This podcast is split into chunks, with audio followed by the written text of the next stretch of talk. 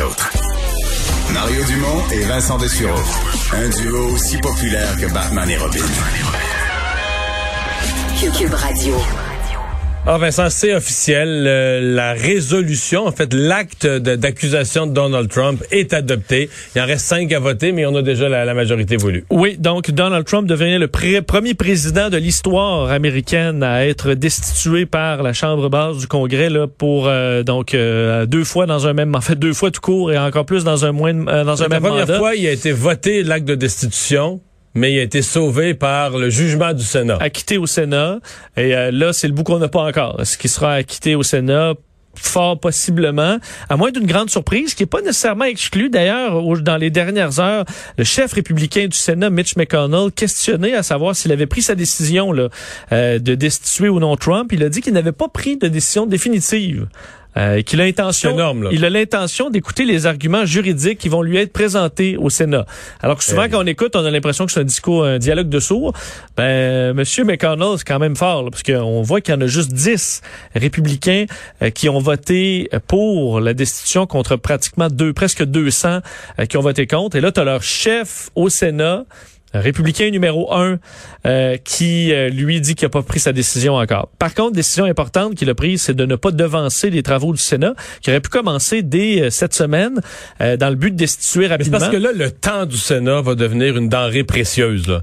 Euh, Joe Biden, lui, quand il entre dans son nouveau mandat, il a besoin du temps, du temps de travail du Sénat de façon urgente. Oui, pour approuver plein de choses, faire plein de changements. Mais C'est- dont ses nominations. Donc, ces C'est nominations c'est- qui doivent être approuvées. Euh, D'ailleurs, en fait, c'est son plan. Il a un plan, Joe Biden, de 100 jours, là, très intense. Et lorsqu'un président arrive, là, tout le monde est dans le jus là, pour faire donc ce qui est, ce qui est prévu C'est normal, là. euh, pour euh, les, les C'est engagements. pour ça que si et le. Sénat, si le Sénat il annonçait, ah ben là, nous autres, oubliez-nous, avant fin, jusqu'à la fin février, on est pognés dans le procès à Trump, Joe Biden serait loin d'être content. Ben, c'est ça. Il se retrouve au début février, en fait, à la fin février, puis il est encore en train de parler de Trump au Sénat plutôt que faire avancer ses projets.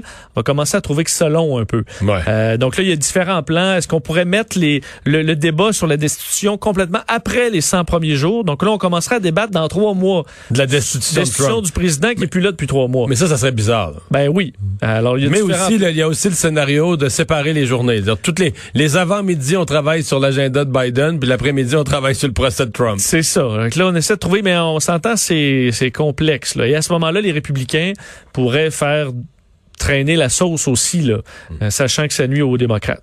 Si on revient chez nous, on ajoute de- des lits COVID à Laval. Oui, alors qu'on atteint, euh, enfin, on a dépassé les 1500 personnes hospitalisées euh, au Québec aujourd'hui, 229 aux soins intensifs. Donc oui, c'est tendu un peu partout. Entre autres, dans la, enfin, à Laval, ça c'est la quatrième région au Québec la- de- depuis le début de la pandémie qui a été la plus touchée. Et l'hôpital Cité de la Santé fait plus de place aux patients atteints de la COVID. C'est ce qu'on a appris aujourd'hui. Euh, le 6 de Laval, donc, va ouvrir, faut dire des lits, ce qu'on appelle des lits rouges, là. Euh, quand même de façon importante. 60 lits devront être ouverts. C'est trois unités, euh, en plus donc des 15 lits de soins intensifs qu'on avait déjà. Donc, trois unités complètes qui devront être fermées et converties. Évidemment, ça, ça, ça limite les capacités de l'hôpital. là, parce que c'est ces lits et le personnel qui s'occupe de ces lits, euh, ils faisaient d'autres choses. Oui, et là, les blocs opératoires vont être ouverts 24 heures sur 24 pour euh, bon pour essayer de, de, de, de, euh, bon que ça fonctionne le plus possible malgré tout. Et on le dit là du côté, on dit pour Monsieur, Madame, tout le monde, va y avoir beaucoup moins de lits euh, disponibles à l'hôpital. Alors ça, c'est clair pour l'hôpital Cité de la Santé. Alors effectivement, je vous le disais, euh, pour ce qui est de la région de Laval, aujourd'hui, on ajoutait 165 nouveaux cas. Le, le ministre McCann qui est interpellé là, Euh, oui, dans le effectivement. milieu postsecondaire. Euh, Oui, euh, les faut dire les étudiants là, au cégep à l'université, on en a quand même moins parlé que le primaire et le secondaire. Il y a une fatigue, selon plusieurs, euh, de devoir travailler ben, complètement de façon euh, virtuelle là, à la maison, de sorte que plusieurs regroupements euh, d'étudiants du cégep, de l'université réclament des mesures pédagogiques supplémentaires pour aider euh, les étudiants postsecondaires. Entre autres, on, s'inquiète de l'isolement. Certains étudiants ont dit 64 des cégepiens ont dit que leur santé mentale s'était détériorée au cours des derniers mois, ce qui amène la Fédération étudiante collégiale du Québec à demander, des outils pour briser l'isolement des étudiants, euh, augmenter la qualité aussi et l'uniformité de certains cours, parce qu'on dit à des C'est une endroits très où... bonne proposition. Oui, c'est constructif. C'est des la qualité et l'uniformité. C'est-à-dire qu'il y a des enseignants, moi ce que je pense, c'est que ça nous amène dans toutes sortes de directions. Tu as des enseignants qui se démènent, qui sont fendu, fendu en huit pour trouver justement la créativité, comment prendre le contenu habituel de leur cours de cégep, le rendre intéressant euh, en ligne, l'adapter. Et t'en as, euh, t'en as qui étaient habitués, mettons, à aller au cégep euh, quatre fois dans la semaine. Parce que, tu sais, aller donner leur cours physiquement, là, se déplacer avec le, transport en commun ou leur véhicule, là, puis aller donner leur cours. Et qui là, enregistre un cours, enregistre une conférence Mais on voit ça. dans leur cuisine, le mettre en ligne, mais dire, ah, c'est disponible, là. Vous le regarderez parce que je vous impose pas l'heure, vous le regarderez que. Là, tu te dis, mais le prof, lui, là, il a enregistré une capsule d'une heure et quelque chose, là. C'est pas mal moins long que de donner son cours quatre fois trois heures. Tout à fait. Tout à fait raison. Puis il met ça en ligne. Puis sais-tu quoi? Quand tu vois des gros si points un peu, tu te dis, je vais me donner un gros lundi, je vais en enregistrer trois dans ma journée, là. ça se peut que le troisième ne soit pas à... Mais tu enregistres trois, fait que là, t'es en congé pendant trois semaines. Et, là, j'avoue que les points d'interrogation dans les yeux de tes étudiants, tu les vois pas. hein. Non, non, non, Et non, là, non, tu non, continues euh, comme ça. Euh, donc oui, on dit qu'à certains endroits, c'est inégal là, pour ce qui est des cours, qu'effectivement, certains professeurs font juste enregistrer sans aucune interaction leurs cours, alors que d'autres se démènent. Ça, c'est l'Union étudiante du Québec qui demande donc de travailler là-dessus. Et euh, d'ailleurs, Daniel Mécan était ouverte à se questionner sur les contacts là, pour les étudiants, parce qu'il y a certains étudiants qui en ont là, ou qui ont des colocataires, par exemple, qui habitent avec des gens, mais il y en a d'autres qui sont vraiment seuls et isolés.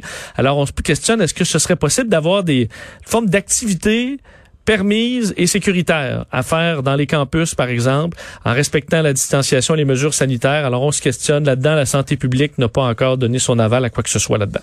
Il y a une enquête publique euh, sur le CHSLD La Flèche euh, en Mauricie, en fait, sur, sur un décès en particulier. Oui, bon, ce qu'on se souvient euh, de, de ces, euh, ces horreurs au CHSLD, euh, la flèche de Shawinigan, on sait que c'est un coin qui a été euh, durement touché. 44 décès survenus au printemps, euh, au printemps Et dernier. Mon souvenir, c'est que c'était survenu à un moment donné sur une période assez euh, assez courte. Là. Il y avait beaucoup de décès en- sur quelques jours. Ben, l'éclosion totale, c'était au mois de mars jusqu'au 10 juin. Mais effectivement, il y a eu une période où très rapidement, euh, le, le, le, le- virus a fait le tour. 83 travailleurs qui avaient contracté la COVID. Donc, on est rendu à plus presque 100 pratiquement 150 personnes euh, qui ont contracté la COVID, de sorte que euh, il y a enquête sur la, bon, la, la, la, la gestion de la crise. On sait qu'il y avait eu là, au, au CIUS euh, un document de 27 pages là, qui avait souligné des, euh, des lacunes dans plusieurs, faut dire pas seulement le CHSLD La Flèche, mais celui euh, également euh, à Saint-Tite, euh, à Trois-Rivières, où on avait noté des manquements. On se Mais souvient aussi du rapport de la protectrice du Mais, mais citoyen. dans le cas de ce décès, est-ce qu'on sait ce qu'ils veulent vraiment mettre à-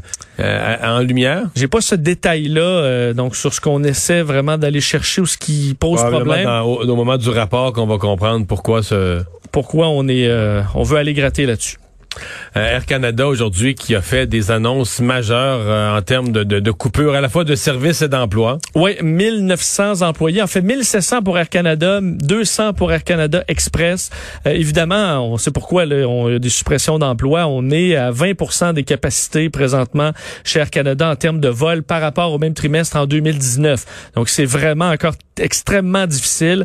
Euh, ces annonces arrivent cinq jours après des annonces de coupure chez WestJet. Alors, ça s'ajoute encore une fois euh, dans le milieu de l'aviation. On disait euh, chez euh, bon la vice-présidente générale aux affaires commerciales d'Air Canada, Lucie Guillemette, depuis la mise en œuvre par le gouver- le gouvernement fédéral et provincial des restrictions de voyage renforcées d'autres mesures en plus de l'obligation de la quarantaine, nous avons constaté les répercussions immédiates sur les réservations à brève échéance et pris la décision difficile mais nécessaire de rajuster à nouveau nos horaires.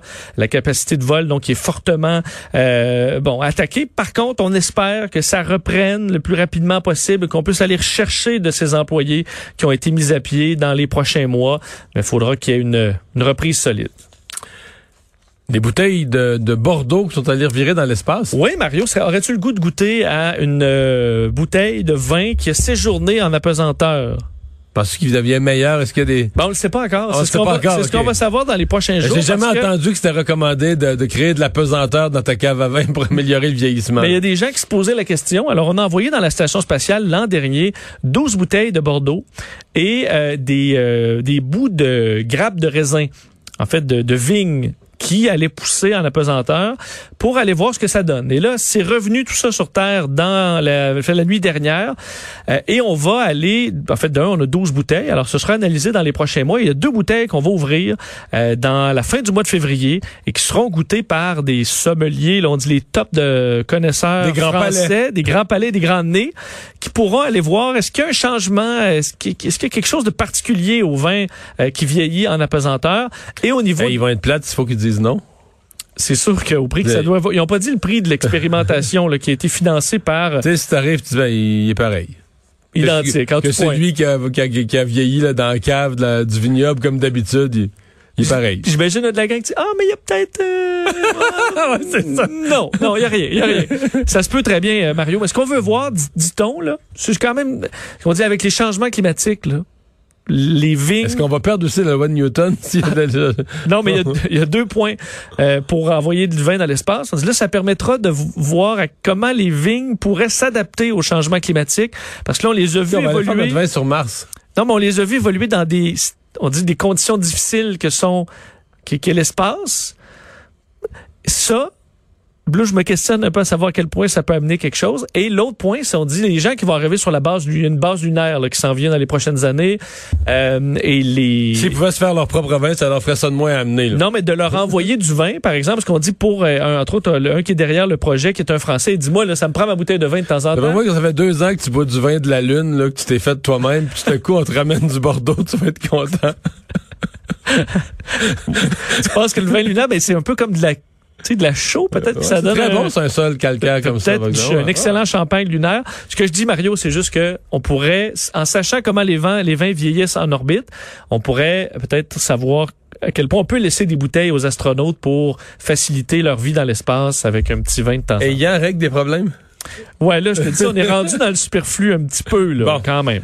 Et euh, la Chine qui a dévoilé un nouveau modèle de train à très grande vitesse. Oui, euh, on se connaît le Un, maglev. un TTGV. Un TTGV, vrai, ben en fait, le, le, le, le- ce, ce nouveau train là, qui est un maglev, donc sur euh, sur, sur un champ magnétique, comme existe déjà à Mais c'est ça à quoi rêvait Philippe Couillard, qui avait fait rire de lui à la fin d'un conseil du Parti libéral. là. Je me souviens, effectivement, c'est que ça coûte. ex- Écoute, Oui, il voulait faire un Québec-Montréal avec ça. ouais, c'est juste que pour ceux, pour les endroits où il y a des TGV en fonction qui fonctionnent bien, c'est des, souvent des mégapoles. Là, ou des, euh, Ouais. C'est pour ça qu'en Asie, il y en a davantage. Chine, dans des villes de millions d'habitants. Et au Japon, le Shinkansen entre des, euh, des entre Tokyo et, euh, et euh, Kyoto, par exemple, ça fonctionne bien. Montréal-Québec, il faudra voir si c'est rentable. Par contre, ce, ce nouveau train, Mario, va à 600 km heure. Un TGV, c'est quoi? C'est 350? 350 à peu près, ben, les plus euh, rapides. Euh, donc 600 km heure euh, sur Ça un... dire que ça, on fait Montréal-Québec en 20 minutes à peu près. Ben, en fait, tu vois, eux, ils ont Londres-Paris, J'aime ça. 47 minutes. Donc, euh, effectivement, 600 km heure, très rapide. Euh, et on dit, si on peut le mettre dans une espèce de bulle de verre, là, ce que, ce que, euh, ou une bulle, euh, donc, à l'abri, là, dans un tube sous vide, pour atteindre à peu près 3000 km heure, euh, sans la 3000 friction de l'air. dans un tube sous vide. Oui. Donc, ça, on comprend, c'est, c'est, c'est l'une Tu des peux pas te décider à la dernière minute si t'arrêtes de prendre quelqu'un à Saint-Hyacinthe. Parce que tout le monde est écrasé dans le pare-brise? Euh, comme des mouches. Euh, t'as tout à fait raison, mais donc euh, on travaillera là-dessus. D'ailleurs, il y a une première piste d'essai. C'est extrêmement futuriste, le très long, et on dit que Mario, c'est quand même le premier wagon, euh, la locomotive en fait, qui est plus de 20 mètres de long. Tu pourras la déplacer juste avec une main. Donc, tu sais, tu peux pousser un- carrément une locomotive de train que tu peux juste pousser comme ça avec une main, comme une petite poque de hockey sur table. Alors, Parce qu'il n'y a pas de résistance. parce qu'il n'y a aucune résistance à suivre dans les prochaines années. Il y a, je veux dire, le maglev, les Japonais travaillent là-dessus. C'est pas encore en, euh, disons, en, en fonction. Mais il y a des maglevs qui poussent un petit peu partout à travers le monde qui peuvent atteindre des vitesses Mais ça va énerver euh, Monsieur Musk, là, Elon Musk, tout ça, non?